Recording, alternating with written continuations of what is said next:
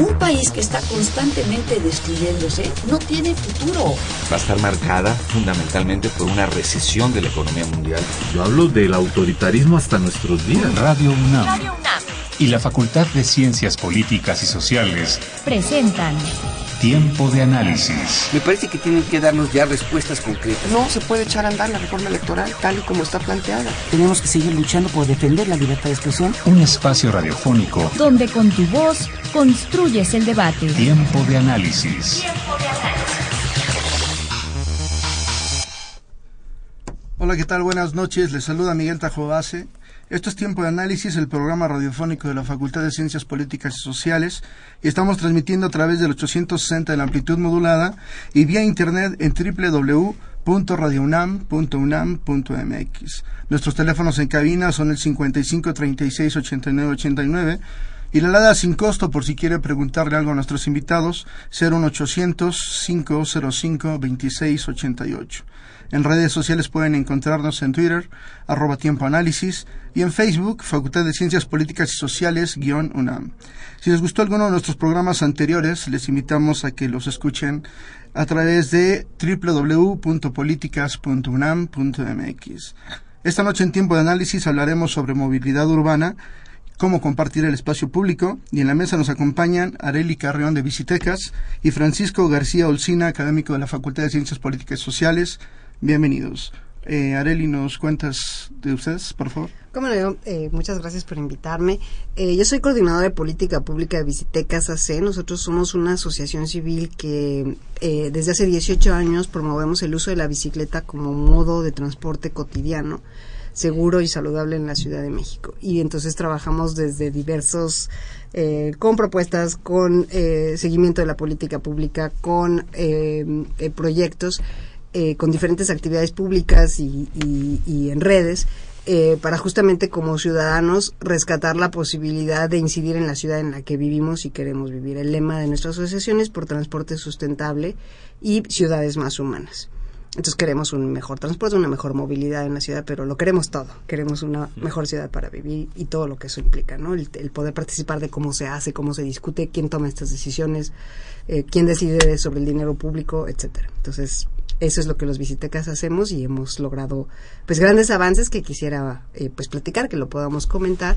Eh, eh, y bueno, nada, creo que tiene, para mí es muy importante compartir el testimonio, digamos, de como organización de jóvenes hemos logrado realmente incidir en cómo se hace esta ciudad transformarla en muy poquitos años. Realmente el rostro de la ciudad es totalmente diferente de, de, unos años para acá, eh, gracias por supuesto a la presencia de la bicicleta, la bicicleta pública, las ciclopistas, eh, y bueno, eh, comentar cómo, pues sí, en el camino de andar en bicicleta, pues nos hemos ido transformando en, de bicicleteros a ciudadanos sobre ruedas, ¿no? Como que es muchísimo más amplio, mucho más exigente, mucho más poderoso en términos políticos. Y bueno, pues con mucho gusto platicar toda esta experiencia y lo que tenemos delante de nosotros. Perfecto, Francisco.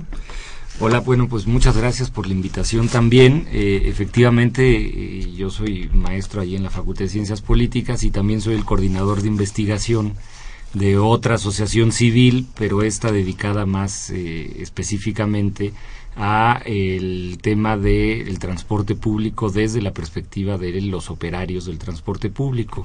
Esta asociación civil se llama CENFES, que es el Centro para el Fomento de la educación y la salud de los operarios del transporte público de la Ciudad de México. Y estamos eh, responsabilizados desde hace siete años de la capacitación, eh, la evaluación y el fomento de las buenas prácticas eh, entre los operarios del transporte público de la Ciudad de México, es decir, los conductores de taxis, microbuses, transporte de carga, transporte escolar, etcétera, etcétera. ¿no? Tenemos un convenio de colaboración con la Secretaría de Movilidad del Gobierno del Distrito Federal justamente para realizar eh, estas, estas actividades de capacitación y evaluación de operarios de transporte público. Somos una asociación civil formada por dos universidades, la Universidad Autónoma de la Ciudad de México y la Universidad Autónoma Metropolitana. Y en realidad, como dice Areli, eh, es, eh, es esta una asociación civil que buscó eh, desde sus orígenes formar eh, parte de las decisiones desde la perspectiva ciudadana. Nosotros efectivamente hacemos un trabajo muy vinculado a, a, la autoridad en términos de que damos la capacitación y evaluación operarios de transporte público, pero en ese camino vamos incluyendo pues la perspectiva ciudadana en la construcción de un mejor transporte público, de una mejor movilidad urbana y por supuesto en ese en ese camino nos hemos ido encontrando con colegas que están en ese en ese mismo empeño desde otras trincheras con Areli en Visitecas y así con otros colegas de otras eh, de otras trincheras en la idea de construir una ciudad efectivamente más habitable una ciudad este más humana una ciudad a escala humano, una ciudad más segura para todos, una ciudad que sea disfrutable, que se goce, pero además una ciudad que permite el acceso a los derechos de las personas que vivimos en ella.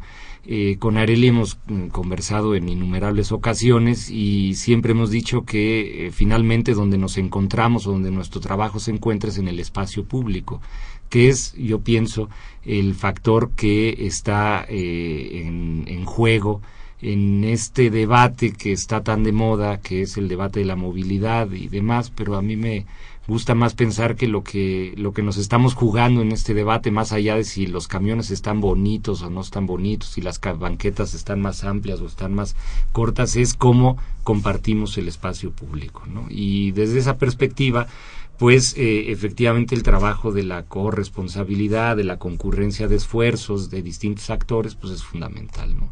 Y bueno, en la asociación civil hacemos eso, estamos permanentemente trabajando con los operarios del transporte público, que son el factor humano del transporte público.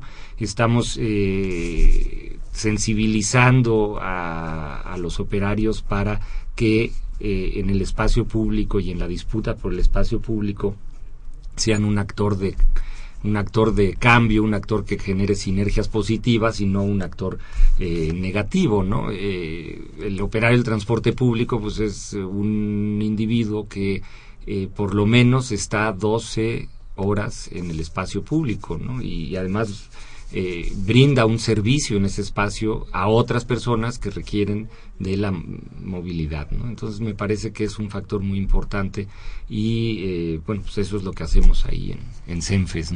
Perfecto. Antes de comenzar eh, con las preguntas, vamos a mandar una cápsula. vamos a mandar nuestra cápsula de políticas invita y volvemos. Políticas Invita. Conoce las actividades académicas y culturales de nuestra facultad. Cine, seminarios, conferencias, exposiciones, coloquios. Políticas Invita.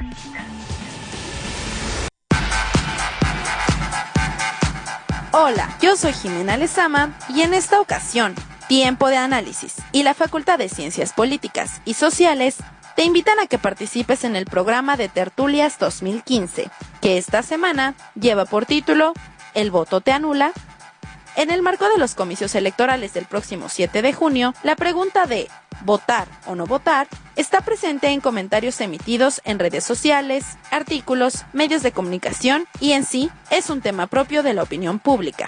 Los comentarios que apoyan la anulación del voto versan en torno a una postura abstencionista y antisistémica, que quiere expresar de esta forma su desaprobación al gobierno, los partidos políticos y las instituciones que están a cargo de las elecciones. Sin embargo, hay otro grupo de personas que apelan por un voto informado, ya que la anulación del voto les parece una forma de favorecer a los partidos políticos que obtengan el mayor número de votos y a la vez critican no saber jugar con las reglas de la democracia. Acude a esta tertulia a expresar tus puntos de vista en torno al voto y debate junto con nuestros ponentes Benjamín Arditi, investigador de teoría política, Rodian Rangel, politólogo, y Sergio Varela, integrante del Centro de Estudios Sociológicos. La cita para esta tertulia es este jueves 21 de mayo a las 13 horas en el nuevo Jardín Digital, ubicado atrás del edificio A y enfrente del edificio F de la Facultad de Ciencias Políticas y Sociales en Ciudad Universitaria. La entrada es gratuita. Si tienes dudas, asiste a la Coordinación de Extensión Universitaria ubicada en el edificio G de la Facultad de Ciencias Políticas. Eso fue todo en Políticas Invita. Sigue con nosotros en un tiempo de análisis. Y bien, ya estamos de vuelta, Francisco Areli. Les pregunto, antes de irnos a pausa, hablabas, Francisco, de, compartir el espacio público. ¿Cómo se comparte el espacio público en la ciudad a partir de una medida implementada por el gobierno de la ciudad hace muchos años, como fue el Hoy no circula, que a la larga finalmente se tradujo en un incremento en, en el número de vehículos? Eh, bueno, pues mira, eh, la, la, la, idea del, espacio público no es tampoco una idea nueva, ¿no? Es decir, finalmente la ciudad eh, nació justamente como como, una, como una construcción ¿no? Eh, de, en donde lo importante era el espacio público. Ahí el tema es quién tiene el derecho al espacio público, es decir, cómo, cómo gozas de ese espacio público, cómo accedes a él, no solo en función de, de, de la movilidad o del trayecto, de, de, tu trayecto de un lugar a otro lugar para ir a trabajar, para ir a la escuela, sino en general cómo accedes a ese espacio ¿no? Para en ese espacio también tener la posibilidad de la realización, ¿no? De tus anhelos, de tus expectativas, de tu vida, de tu, ¿no?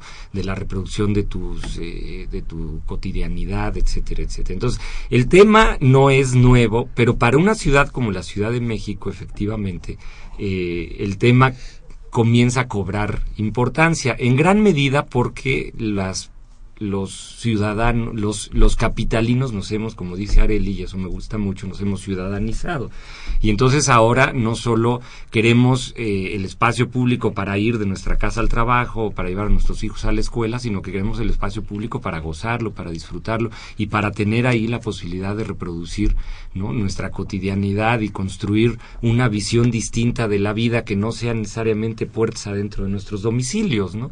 Y ese es eh, un poco... Eh, el reto en el que estamos involucrados todos los capitalinos y por supuesto los que de alguna manera nos hemos organizado en, en colectivos eh, para, para que, que, están vinculados de alguna manera al espacio público, pues esa es justamente nuestra materia de trabajo, ¿no? no sé, Yo te diría, fíjate que además de la demanda ciudadana, existe, es, es eh, enfrentamos como un desafío a escala global y quiero como tratar de plantearlo como muy sencillamente, pero, pero justo decir, bueno, que, que desde la década de los 50 la Ciudad de México adoptó acríticamente el modelo de ciudad norteamericana que se llamaba Futurama, ¿no? Es esta ciudad extendida en donde los centros de trabajo están en el centro de la ciudad y entonces la gente aspiraba a vivir en las afueras, ¿no? Entonces se hicieron estos famosos, ahí fue el nacimiento, digamos, de los freeways. Eh, y la idea, pues, es toma tu coche, te vas lejos, ¿no? Y, vives como en una casa de campo y entonces cada mañana vienes a trabajar en tu auto y, y entonces en la Ciudad de México esto se, se, se implantó, como digo, sin ningún tipo de cuestionamiento de si era lo que queríamos, de si era mejor, si tenía, como todas sus implicaciones, quién tiene auto, este, a quién beneficia este tipo de vida, ese es el tipo de vida el que queremos, tiene algo que ver con nuestra cultura y lo que, lo que deseamos y aspiramos de nuestra vida en la ciudad.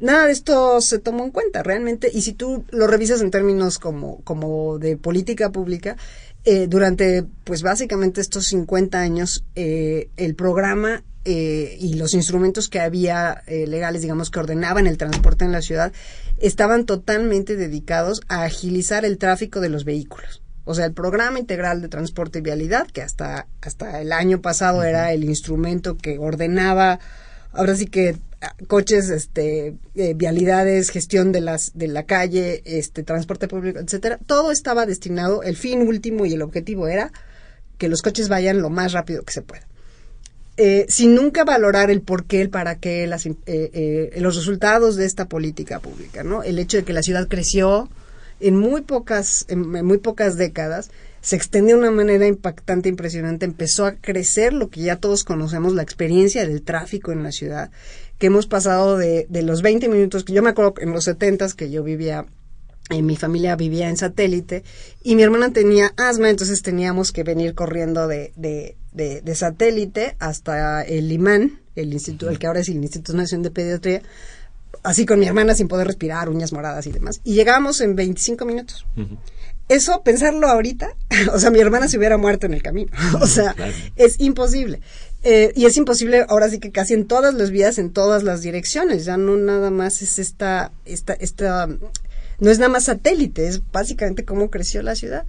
Eh, y claro, pasamos de un parque vehicular de, de apenas 700 mil, eh, un millón de autos en los 70, ¿no? no corríjanme la cifra, pero una cosa como esta, a 5 millones de autos que están crecimiento. en crecimiento. Eh, eh, que están en el espacio público la mayor parte del tiempo, ocupando el 90% del espacio público, la mayor parte del tiempo parados, o sea, siendo que es un, un mueble, un, un, vehículo para transportarte, pues la mayor parte del tiempo está parado, eh, que producen el 90% del ruido urbano, que producen el 80% de la contaminación. Se suele pensar, ya sabes, que las fábricas o que los camiones o que el camión de la basura como apesta. No, señoras y señores, la contaminación viene de 5 millones de vehículos, o sea, son nuestros vehículos. Es algo que nosotros nos estamos haciendo a nosotros mismos. ¿Por qué? Por una política que siempre consideró que la forma óptima de moverse en la ciudad era con un auto privado. El nivel de ocupación en este momento en la Ciudad de México es de una persona, 1.2 es el promedio, por vehículo. Es, y ocupa una cantidad de espacio que no hay manera. Eh, ya lo vivimos, tenemos también un, años atrás, digamos, de experiencia, esta idea de que, ah, no, pues entonces lo que necesitamos es más calles. Entonces, desde Han González, con que vamos a tirar, a tirar eh, bloques completos, o sea, cuadras completas, a, romper la ciudad básicamente en pedazos, ¿no? Eh, para, para, para poderla cruzar con estos grandes ejes viales, a romper con eh, árboles, con bulevares, con una riqueza natural e histórica y social sobre todo, o sea, romper el tejido social que, de estas colonias antiguas de la ciudad para que pasen los coches. Y entonces pasaban los coches, todo el mundo se contaba y nada, todo el mundo se iba de esas calles porque hacía mucho ruido, porque eran muy peligrosas. Eh, y nunca nadie dijo, bueno, ¿y por qué, por qué es tan importante que los coches vayan rápido? ¿O por qué, por qué eso nos produce bienestar si nada de esto nos gusta?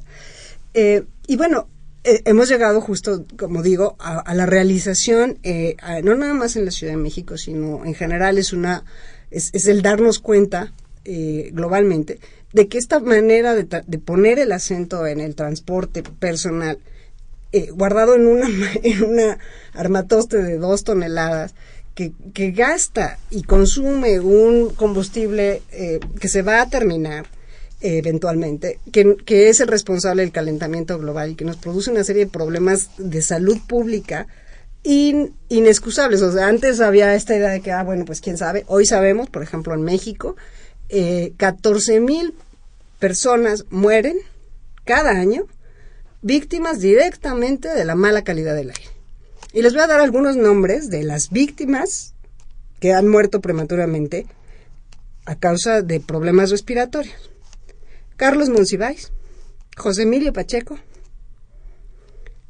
O sea, son nuestros viejos, muchos de ellos los más entrañables, que los perdimos porque nos gusta andar en auto porque no podemos pensar en llegar a ningún lado sin un auto. Y entonces, cuando lo ves así, es, creo yo, y, quiero invitar a quienes nos, escuchan, que ha llegado muy claramente el momento de decir, bueno, ¿qué, qué estamos haciendo? ¿Por qué, ¿Por qué se decide? ¿Quién decide estas cosas? ¿Y por qué no ponemos de nuevo los pies en la tierra y decimos, a ver, ¿qué es lo que realmente importa? ¿Importa ir en un auto caro, rápido, lejos? ¿O importa llegar a donde voy? ¿Importa no perder el tiempo? ¿Importa tener aire de calidad para todos? ¿Importa tener una ciudad, como dijo Francisco, no nada más transitable, sino una ciudad amigable, una ciudad eh, en donde justamente pues puedes vivir, no nada más sobrevivir. Entonces, eh, esta realización global, como digo, eh, pues nos ha llevado a plantear cambios muy importantes en la Ciudad de México. Está ahí eh, eh, la crisis climática, está la crisis energética. a escala global ocurre también, tenemos encima esta crisis de calidad de, salud pública en México, es el tema de la obesidad y el sobrepeso. que están muy claramente ligados al sedentarismo, obviamente con la forma en la que comemos también, pero en otros países es ya un tema de, salud el tema de los estilos de vida. Ahora resulta que ya no se muere, ya no te mueres de hambre o de enfermedades, ahora te mueres de sedentario, de, no hacer nada, de, engordar, de, tener las venas tapadas, etcétera. ¿no? Entonces, eh, eh, y claro, también decir, y que me parece muy importante como compartirlo, esto no es una ocurrencia, no es nada más el, el, deseo de los ciudadanos de vivir en una ciudad distinta, el de no perder cinco años de nuestra vida en el tráfico, como ocurre actualmente. Cada capitalino pierde en promedio cinco años de su vida parado, literalmente parado. Entonces, hay una demanda, pero también es, es una circunstancia global que te obliga a decir, bueno, esto es absurdo, ¿no? Esto no puede ser así. Y en las grandes urbes, eh, sean grandes, pequeñas, desarrolladas o no, nadie, no, no han logrado resolver el problema del tráfico por ningún medio. O sea, segundos pisos, terceros pisos, este, eh, eh, cargos por congestión, cargos de en carriles donde los hay, se forza, digamos, o, se permite el, paso a quien lleva una ocupación mayor de una persona, etcétera. Ha habido mil, mil diferentes eh, eh, propuestas para buscar mantenerse sobre los autos. Ya llegó el momento en que dijeron, pues es que esto no es viable, esto es absurdo, esto no, simplemente no podemos seguir moviéndonos como llevábamos 50, 50 años haciéndolo en México y en general un poco en el planeta. No hay planeta que aguante esta, esta, esta, este absurdo humano de querer ir a todos lados en un auto que no cabe en ningún lado. Entonces ya estamos ahí, la Ciudad de México ha dado el gran paso eh, eh, el año pasado, el de finalmente aprobar la ley de movilidad que suple el programa integral, lo que era el programa de transporte y vialidad. Eh, y bueno, ahora esta ley de movilidad justamente ha cambiado el enfoque y de lo que se trata ya no es de mover vehículos, sino de mover personas. ¿Eso qué quiere decir? Tal y como lo adelantaba, apuntaba ya Francisco, se trata de cómo logramos sistemas de transporte en donde la bicicleta, el andar, el caminar, el utilizar otras formas de transporte, el evitar el los, los, los, traslados, el trabajo a distancia, una serie de, de, estrategias eh, eh, complementarias, eh, permiten que la movilidad sea ejercida como derecho. ¿Eso qué quiere decir?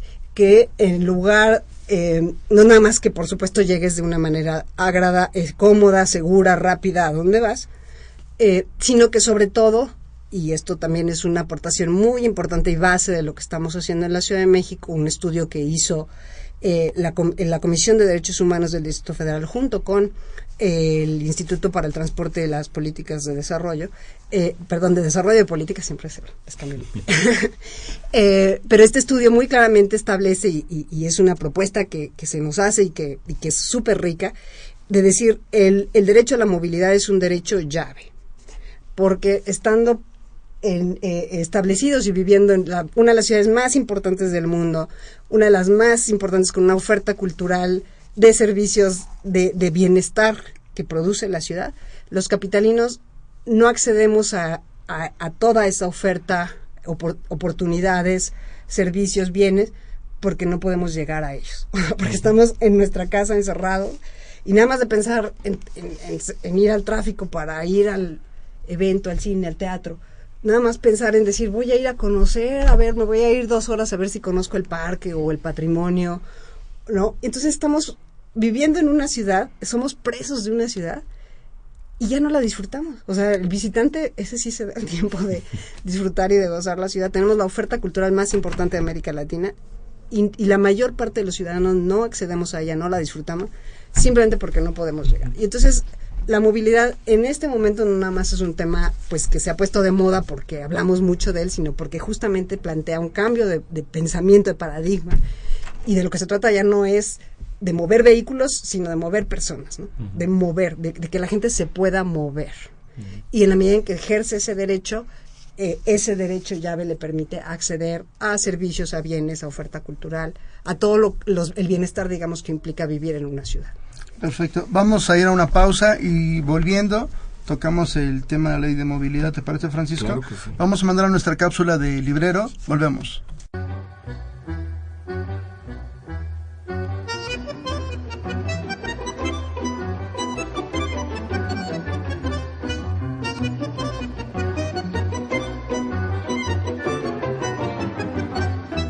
en el librero.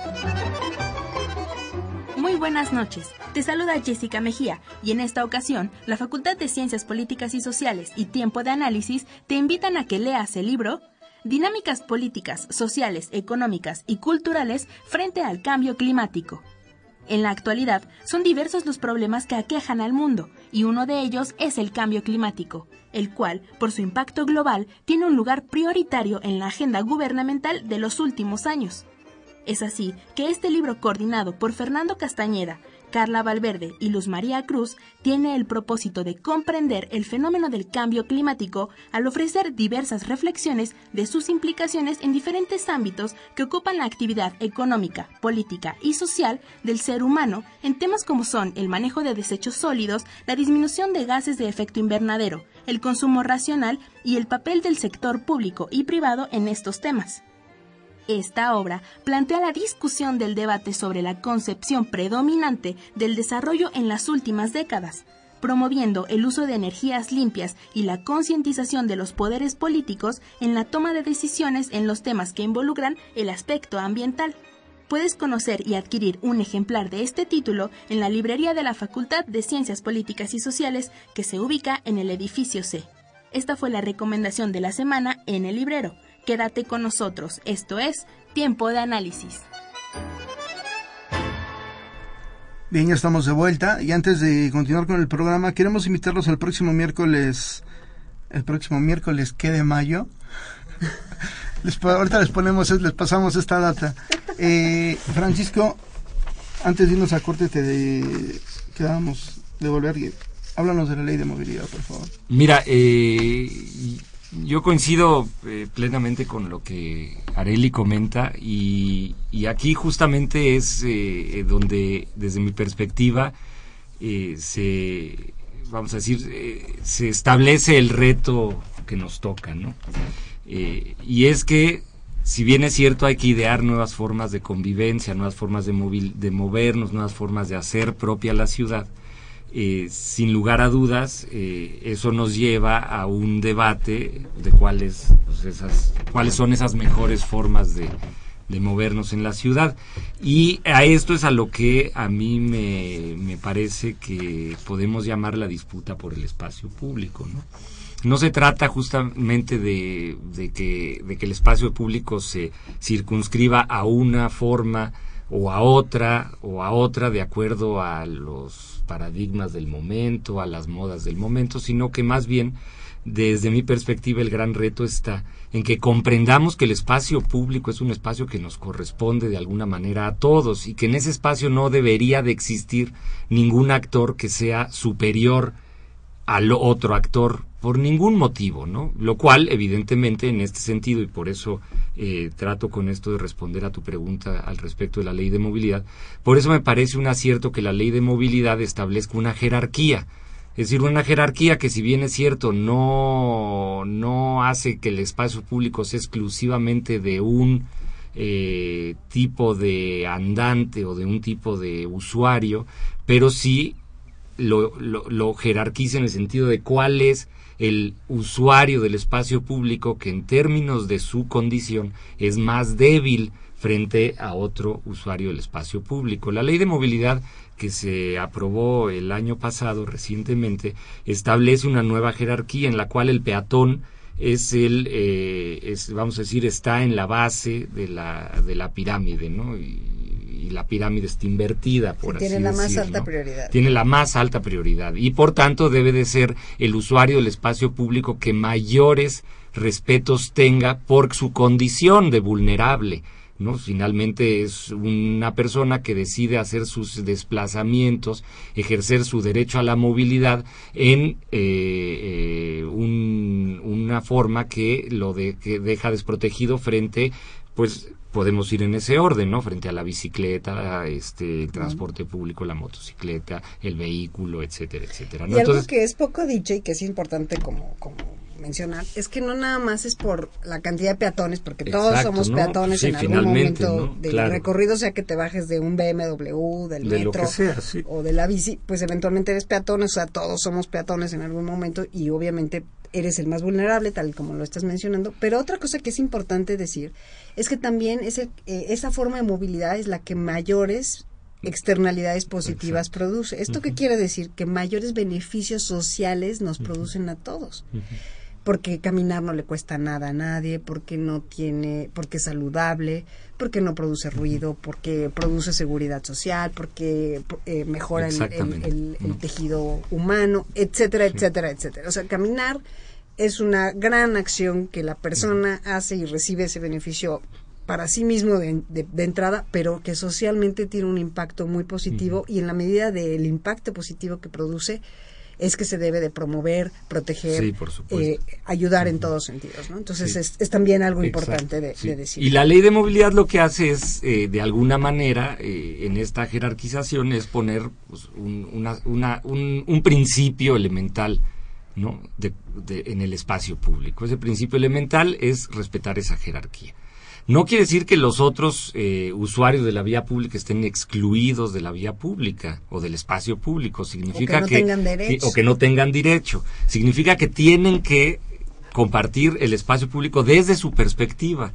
Y esto me parece muy importante porque si atendemos a, la, a las nociones sobre, sobre los derechos y sobre el acceso a los derechos, pues siempre eh, la tendencia es a que el derecho esté mayormente protegido para el más desprotegido. Y de esta manera, la, ley de movilidad ha, eh, vamos a decir, ha hecho suyo este principio para eh, lo que supone el espacio público, la movilidad en la Ciudad de México. Y ese es un acierto de la ley de movilidad. Ahora, evidentemente la ley de movilidad, como todas las leyes, establece un principio. El resto es lo que los ciudadanos pueden construir en ese espacio público a partir de cambiar las prácticas de la convivencia. Porque la ley puede decir que el peatón tiene la prioridad, pero si el usuario del vehículo no comprende que esa es una regla que debe de respetar y además es una forma que debe de, es una, es una norma que debe de regular su conducta en el espacio público y sigue aventándole el coche al peatón, al ciclista, al motociclista, al, ¿no? etcétera, etcétera, pues efectivamente el espacio público va a seguir siendo un espacio en donde las tensiones sigan haciendo muy difícil el goce del espacio público, porque entonces el espacio público sí, ya la ley dice que es de todos en términos de esa jerarquía, pero finalmente el espacio público se tiene que disputar. Y la disputa que es normal y no hay que asustarnos de la disputa. Si la disputa lleva a la violencia, entonces sí hay que preocuparnos, que es quizá lo que sucede mayormente en el espacio público. Por eso eh, nosotros en CENFES consideramos, porque además la ley de movilidad también así lo prevé, ¿no? en el sentido de que el transporte público es una alternativa que debemos de alguna manera ¿no? Eh, explotar a un nivel mucho más amigable justamente para hacer que las personas abandonen su vehículo particular y utilicen el transporte público cuando se trate de desplazamientos pues, más, este, más largos, de mayores kilómetros, o tengan eh, necesidad de hacerlo en tiempo menor, Y en lugar de hacerlo en vehículo, lo hagan en transporte público. Pero para eso debemos invertir no solo en infraestructura para el transporte público, que hay que hacerlo, no solo en transporte público que llegue a mayores lugares, que tenga mayor cobertura, es decir, en la cobertura del transporte público, sino también en el factor humano del transporte público, que es quienes conducen esos vehículos de transporte público finalmente son operarios que también disputan el espacio público. Y esos operarios deben de comprender que dentro de la dentro de la lógica de la movilidad cumplen un papel prioritario porque transportan a muchas personas, mueven a muchas personas, pero eso los obliga a un doble compromiso con la utilización del espacio público, tanto con los que no van en el transporte público es decir, los peatones, los ciclistas, los usuarios de los vehículos particulares, como con los que van en el vehículo, a los cuales también tiene que permitirles que garanticen su derecho a, a moverse en el transporte público. Entonces, me parece que la ley de movilidad es un acierto en ese sentido Estamos todos los que conocemos el documento de la ley de movilidad, pues a la espera justamente de la reglamentación de muchos de los aspectos que están contenidos en la ley, justamente porque eso es lo que nos va a ir dando la pauta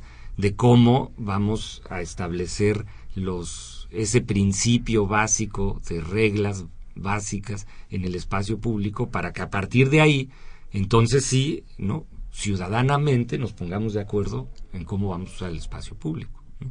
Eh, no, solo es una, un aspecto de movilidad, ¿eh? y aquí yo quisiera solo dejarlo eh, en, la mesa, no solo es un aspecto de movilidad en el sentido de que yo me muevo caminando, yo me muevo en bicicleta, yo me muevo en vehículo particular, yo me muevo en transporte público, sino también es de quienes ocupan el espacio público, no necesariamente con la finalidad de moverse, sino con la finalidad de ocuparlo, de estar en el espacio público, para distintas cosas, para divertirse, para este encontrarse, encontrarse pero también para el comercio, Claro. también para eh, la sobrevivencia, ¿no?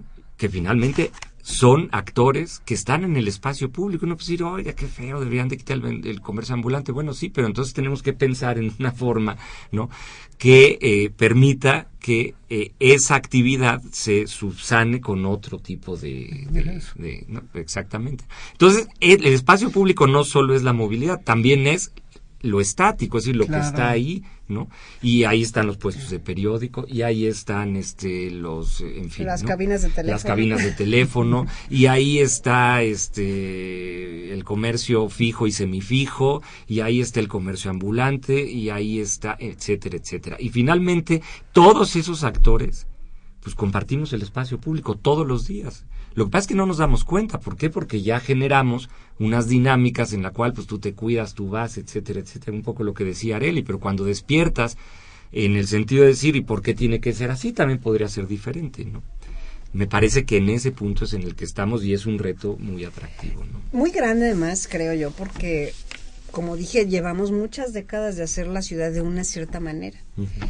Y entonces ahora tenemos una ciudad hecha para los coches y espacio, tiene todo el espacio, tiene una serie de facilidades, tiene una serie de cuestiones que no permiten repensar y decir, a ver, ¿qué, ¿cómo la necesitamos modificar? Claro, partimos sea... del momento actual, ¿no? Sí, entonces... no hay borrón ni cuenta nueva. Y, y, una de las cosas que está como más claramente sobre la mesa es el tema del presupuesto. Por, por poner un ejemplo y decirlo con toda claridad, eh, nosotros esperábamos que el presupuesto que se hizo después eh, en, en, diciembre del año pasado, justo después de que se publicó y se y se validó la nueva ley de movilidad, es que por fin íbamos a tener un presupuesto que le daba dinero mayoritariamente al transporte público, a peatones, a bicicletas.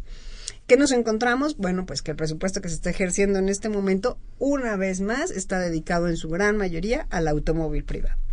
Entonces, entiende tú la lógica de tener una ley que muy claramente dice la prioridad la tienen los peatones, que son la mayoría, eh, eh, pero a la hora de, de la, el, el, el, instrumento, la joya, digamos, de, de, el, de, la política pública, que es el presupuesto, resulta que el presupuesto está hecho exactamente igual que como se hacían antes, porque hay hábitos que cambiar, claro. hasta en eso, ¿no? Algo que no se ha dicho lo suficiente y que hay que volverlo a decir y, y repetir y, y, invitar, pues obviamente a la reflexión y a decir, bueno, algo tenemos que hacer, eh, es que el 60% de los viajes en esta ciudad se hacen de una manera diferente al automóvil, ¿no? INEGI ahora en versión, en, en números más recientes, eh, esto según la ley de movilidad, en números más recientes parece ser que es hasta el 70%, o sea, el 70% de todas las personas, o alrededor del 70%, eh, llega a donde necesita ir de una forma diferente al coche. Y llevamos décadas de pensar que todo mundo llegamos a nuestros lugares en auto. Esto es falso, no puede ser, no podemos seguir invirtiendo la mayor parte del dinero público y del espacio público en la forma de movilidad que a menos personas mueve y que más problemas sociales nos produce a todos. Es absurdo. Esto va a tomar tiempo cambiar porque, porque la, la, la propia, las, nuestras propias autoridades, eh, la gente que se encarga de hacer presupuestos, hacer los programas operativos anuales, el que sabe hacer obras públicas, bueno, no saben hacer ciclopistas, no saben hacer rampas para discapacitados, no saben hacer banquetas con, con estándares internacionales. Lo único que saben hacer es infraestructura para el auto. Entonces, necesitan aprender, necesitan reasignar el dinero y las prioridades. Eh, eh, necesitan aprender a trabajar con la gente, porque además no nada más se trata de ver, ah, pues hazte una banqueta y seguro eso ya funciona. No, tienes que ser capaz de, de, de, establecer estándares y de realmente ofrecer espacio público de calidad, hacer obra de calidad. En fin, se necesitan muchísimas cosas, son cambios como de muy, de muy, de, de gran calado, digamos. Y, y, bueno, pues esto no va a ocurrir de la, de, la noche a la mañana. Y quiero platicar, comentar un, un proyecto eh, en el que eh, varias organizaciones nos hemos reunido. Es justo, se, se, llama Yo Me Muevo, que es un ejercicio ciudadano para involucrar a todos los candidatos a puestos de elección popular en estas elecciones eh, a comprometerse con la agenda de la movilidad. ¿Por qué? Porque justo vemos muy claramente que eh, hace falta dar ese paso, ¿no? De, de, eh, los políticos tienen miedo a los cambios porque sienten que la gente no está lista y no quiere bajarse de su coche, este, no quiere las ciclopistas, no quiere los parquímetros, no quiere las estaciones de cobici en su calle, no quiere y, y esto es una cosa eh, que, que, crea un círculo vicioso, ¿no? Que reproduce otra vez la idea de que pues no, no podemos cambiar porque la gente quiere andar en su coche.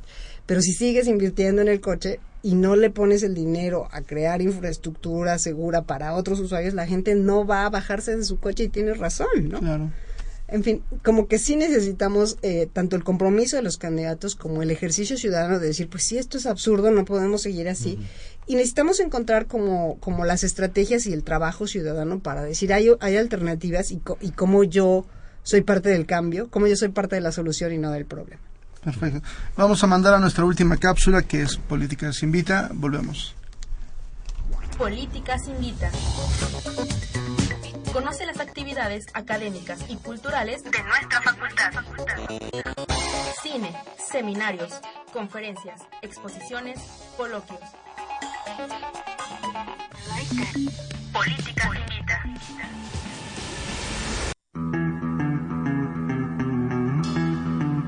Hola. Esta semana, Tiempo de Análisis, la Dirección General de Actividades Cinematográficas, la Facultad de Ciencias Políticas y Sociales y el CUEC te invitan a que participes en el seminario Epidemias y Catástrofes en siete lecciones fílmicas, el virus de la violencia.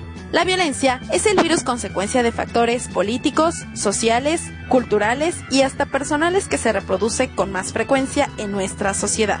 Con la premisa, la violencia produce, la violencia reproduce, el seminario pretenderá acercar al público a la reflexión sobre las causas, orígenes, razones y consecuencias de la violencia a través del cine. Entre las películas que se observarán están Narcocultura, El acto de matar, Naranja Mecánica, entre otras. Se abordarán distintas temáticas en cada sesión por ponentes del INA, la UAM, la Universidad Nacional de Colombia, la UNAM y otras instituciones. El seminario constará de ocho sesiones que se llevarán a cabo todos los viernes, del 17 de abril al 19 de junio. La cita es en el Salón 104 del CUEC, de 17 a 19 horas. Este está frente a la Facultad de Ciencias Políticas y Sociales y TV UNAM. La entrada es gratuita, sin previa inscripción, y se otorgará una constancia de valor curricular con el 80% de las asistencias. Si tienes dudas, envíalas al correo seminariosinepidemias.yahoo.com.mx al teléfono 5622-9589, extensiones 1030 y 1052 o bien asiste a la coordinación de extensión universitaria de nuestra facultad. Yo soy Jimena Lezama y esto fue todo en Políticas Invita. Quédate con nosotros en un tiempo de análisis.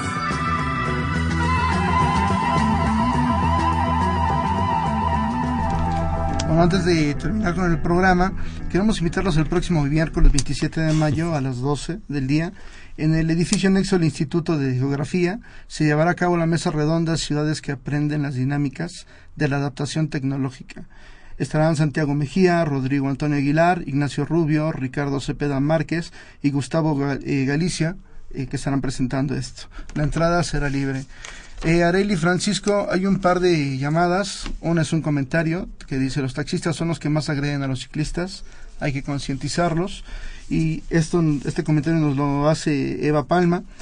Y Sandra Páez de Azcapotzalco nos pregunta por qué en otras ciudades de México no promocionan el uso de la bicicleta. Bueno, eh, la promoción del uso de la bicicleta tiene un gran auge hoy en día. Eh, de hecho, eh, somos un colectivo de ciudadanos muy inquietos y muy, muy propositivos. Existe la Red Nacional de Ciclismo Urbano eh, y tenemos presencia en 50 ciudades diferentes. eh, trabajando justo para abrirle espacio a la bicicleta, a, hacer posible como un modo de vida y de transporte eh, diferente. Entonces, obviamente queremos crecer más, se necesita pues más trabajo y más participación en todas las ciudades. Eh, ya vemos resultados de parte también de los diferentes gobiernos, ya tenemos bici pública en Guadalajara, que es mi bici, eh, en fin, ya también vemos eh, nuevas opciones de transporte público como, de BRT, que lo que nosotros conocemos como Metrobús. que tiene sus nombres locales en varias ciudades mexicanas. En fin, eh, el tema está cambiando, como dije al principio, pues las ciudades están ante el desafío de, transformarse o morir. Son inviables, como las hemos estado viviendo. No, no tenemos opción no, no vamos a caber, no vamos a llegar a ningún lado por esta vía. Entonces todos tenemos que cambiar. Esto ha empezado a cambiar desde los ciudadanos y está cambiando también desde las autoridades y pues nos necesitamos eh, todos porque esto va a hacerse mejor, más incluyente, más participativo, mejor hecho en la medida en que más ciudadanos nos involucremos. ¿no? Sí, bueno, pues eh, decir a propósito de la pregunta con respecto a que los taxistas son los que más agreden a los ciclistas, pues eh, sí y no. Digo, habrá un taxista que sea muy agresivo y habrá un conductor de vehículo privado que sea muy agresivo y también puede haber un ciclista que lo sea, ¿eh? Es decir, y también puede haber un peatón que lo sea. Claro. Eh, muchos peatones se encuentran hoy día con la realidad de que sus banquetas pueden estar ocupadas por un ciclista y que el ciclista lo puede eh, arrollar o lo puede o lo puede amenazar en su espacio, ¿no? Es decir, a lo que vamos es que justamente, como dice Areli, en este cambio en el que estamos obligados a sumergirnos, porque es un cambio el que nos que nos toca y que además del cual depende pues quizá el futuro de nuestra vida en estas urbes. Y no hay que olvidar que las urbes son hoy día la tendencia a futuro, no hay vuelta atrás, vamos a urbanizarnos más de lo que estamos urbanizados. El porcentaje más alto de la población en los próximos 25 años se va a mudar a una ciudad eh, las ciudades pequeñas van a ser ciudades medianas, las ciudades medianas van a ser ciudades grandes, las ciudades grandes van a ser megalópolis. Y esa es la tendencia, esa es la realidad. Y si efectivamente no entendemos que esas megalópolis se pueden vivir de otra manera y no necesariamente en el sufrimiento, en el tráfico, en el estrés, en, ¿no? la contaminación. en la contaminación, pues entonces no va a poder ser posible una vida, eh, pues eh, ahora sí lo que muchas personas dicen no va a poder ser una vida con calidad, ¿no? Es decir, con calidad de vida. Apostando a eso, pues esto es algo que nos atañe a todos, ¿no? Eh, mm, nos atañe en el sentido de que todos debemos de construir una fórmula, no solo de ocupar el espacio público, sino de compartirlo. Y ahí yo creo que es justamente la, la clave, ¿no? Cómo construimos ese sentimiento de compartir algo que nos es de todos, ¿no? Ese es un poco lo que yo tomaría como conclusión y creo que eso es lo que nos toca de tarea hacia el futuro. No solo, como decíamos en el corte, a las autoridades en términos de solo exigir, sino también a los ciudadanos. Y algo respecto a lo que estabas comentando, nos, nos pregunta Domingo Vázquez de Portales. ¿Cómo educar a los ciclistas que transitan en las banquetas y en sentido contrario? Exponen a todos, hay que educarlos. Y también ah, tenemos un comentario de Aurelio García de Tultitlán que dice, excelente programa, quiero hacer un club en Tultitlán, ¿qué tengo que hacer? Bueno, efectivamente, el reglamento establece ya que es eh, que es, que es eh, inadecuado, está prohibido circular en la banqueta los, los ciclistas eh, mayores de 12 años, o sea, los niños menores tienen derecho y pueden circular en la banqueta, pero mayores de 12 años no pueden utilizar la banqueta ni tampoco deben y pueden ir en sentido contrario. nosotros hacemos un trabajo muy consistente para educar, tenemos una serie de cursos de ciclismo urbano e insistimos todo el tiempo sobre estos temas eh, estamos seguros de que lo vamos a lograr, porque, eh, como dije, pues llevamos eh, ya casi 20 años, 18 años cumplimos este año, de, de, estar abocados a cambiar la ciudad y antes nos miraban como kamikazes, como suicidas, como esta banda de locos, de chavos, ¿qué, les pasa? Nos decían, qué felicidades que hay utópicos como ustedes, muchachos, ¿no? Pero nos daban el avión, nadie creía en lo que nosotros decíamos hace 18 años y enos aquí, transformando la ciudad más grande de este país, una de las más imposibles de, pensar que se podían transformar, estamos seguros que vamos a lograr eh, eh, eh, convencer a los ciclistas de por su propio bien y por el bien y el compromiso que nosotros hemos asumido con los peatones no circulen en la banqueta ni en sentido contrario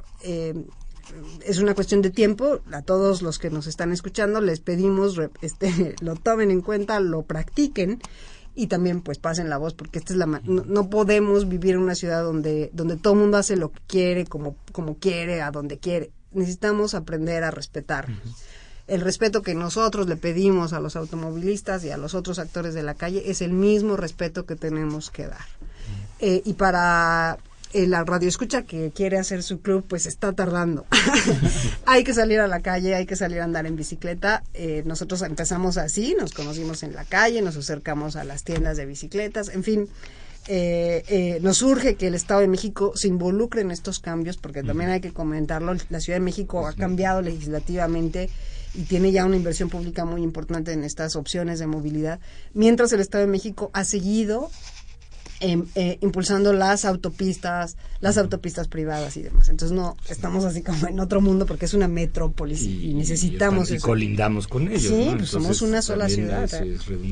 y solo decir a propósito de la capacitación a ciclistas, nosotros en CENFES que tenemos ya siete años trabajando en capacitación y formación profesional a operarios de transporte público, creemos que todo el usuario de la vía pública que conduce un vehículo, cualquiera que éste sea, debe tener un proceso de sensibilización si no queremos llamarle capacitación, no le llamamos capacitación, pero sí al menos un proceso de sensibilización en donde estas cosas se puedan intercambiar, se puedan socializar, se puedan entender cuál es la lógica de que no vayas en una calle en sentido contrario en tu bicicleta, pues si no solo es un capricho, tiene una lógica. Y esto se consigue con estrategias de sensibilización que los compañeros de bicitecas hacen para los ciclistas, pero que debería de ser una, una acción que pudiera eh, pues estar abierta pues, a todos los usuarios de la vía pública que conducen un vehículo.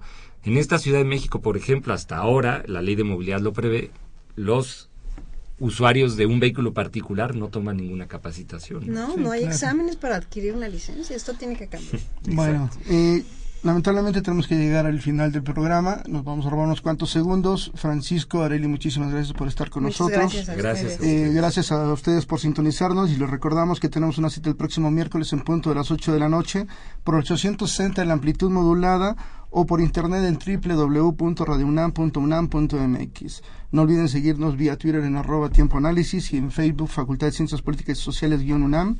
También los invitamos a que escuchen nuestras emisiones pasadas a través de www.políticas.unam.mx.